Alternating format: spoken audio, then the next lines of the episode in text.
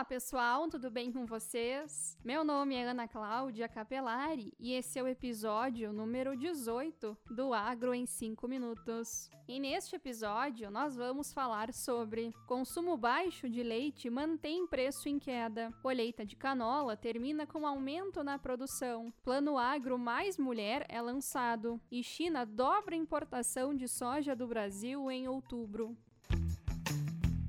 Os derivados de leite continuam em desvalorização nestas últimas semanas de novembro em São Paulo. Na semana passada, o preço médio do leite longa-vida foi de R$ 2,53. O do queijo mussarela de R$ 17,59 o quilo. Segundo informações do CPEA, a queda nos preços está atrelada ao baixo consumo, a maior produção de leite no campo e a pressão feita por agentes dos canais de distribuição. Mesmo com uma produção maior de leite, até outubro o Brasil importou 121,6 mil toneladas de leite. Na comparação com o ano passado, as importações tiveram recuo de 17%. O principal produto importado foi o leite em pó, segundo dados do Ministério do Desenvolvimento, Indústria, Comércio Exterior e Serviços.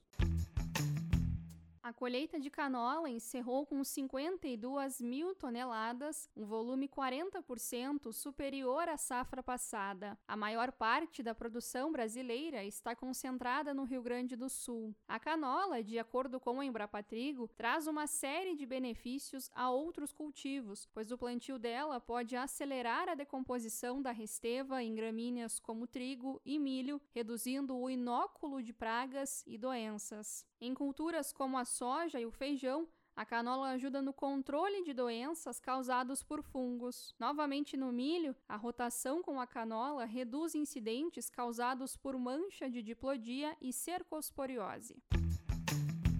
O Ministério da Agricultura anunciou nesta semana a portaria criando o Plano Agro Mais Mulher. O objetivo é consolidar a participação feminina na atividade agropecuária. Cerca de 20% de dirigentes do setor são mulheres. Segundo pesquisa do CPEA, das mulheres que trabalham no agronegócio, mais de 60% se mostram satisfeitas em termos de jornada de trabalho, salário e igualdade de oportunidades e tratamento. Falamos sobre isso no episódio 15 e a pesquisa do CPEA, volume 1, pode ser encontrada nas nossas redes sociais.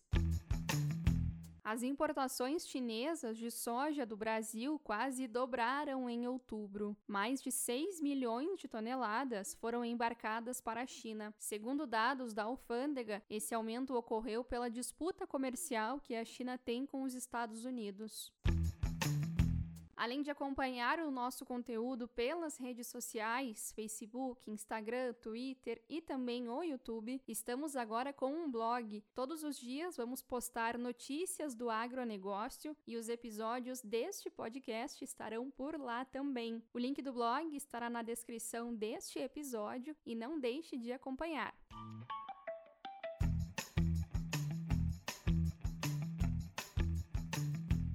Se você quer contribuir para o Agro em 5 minutos, quer conteúdos exclusivos e ver seu nome na descrição do episódio, acesse o link apoia.c barra agro em 5 minutos, que vai estar na descrição deste episódio, e contribua. É possível contribuir com valores a partir de R$ reais.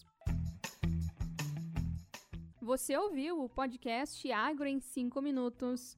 Apresentação de Ana Cláudia Capelari e produção de Vinícius Coimbra. Curta a nossa página no Facebook Agro em 5 Minutos, nos siga no Instagram, arroba Agro em 5 Minutos e também no Twitter, arroba Agro em 5. Até o próximo episódio. Tchau!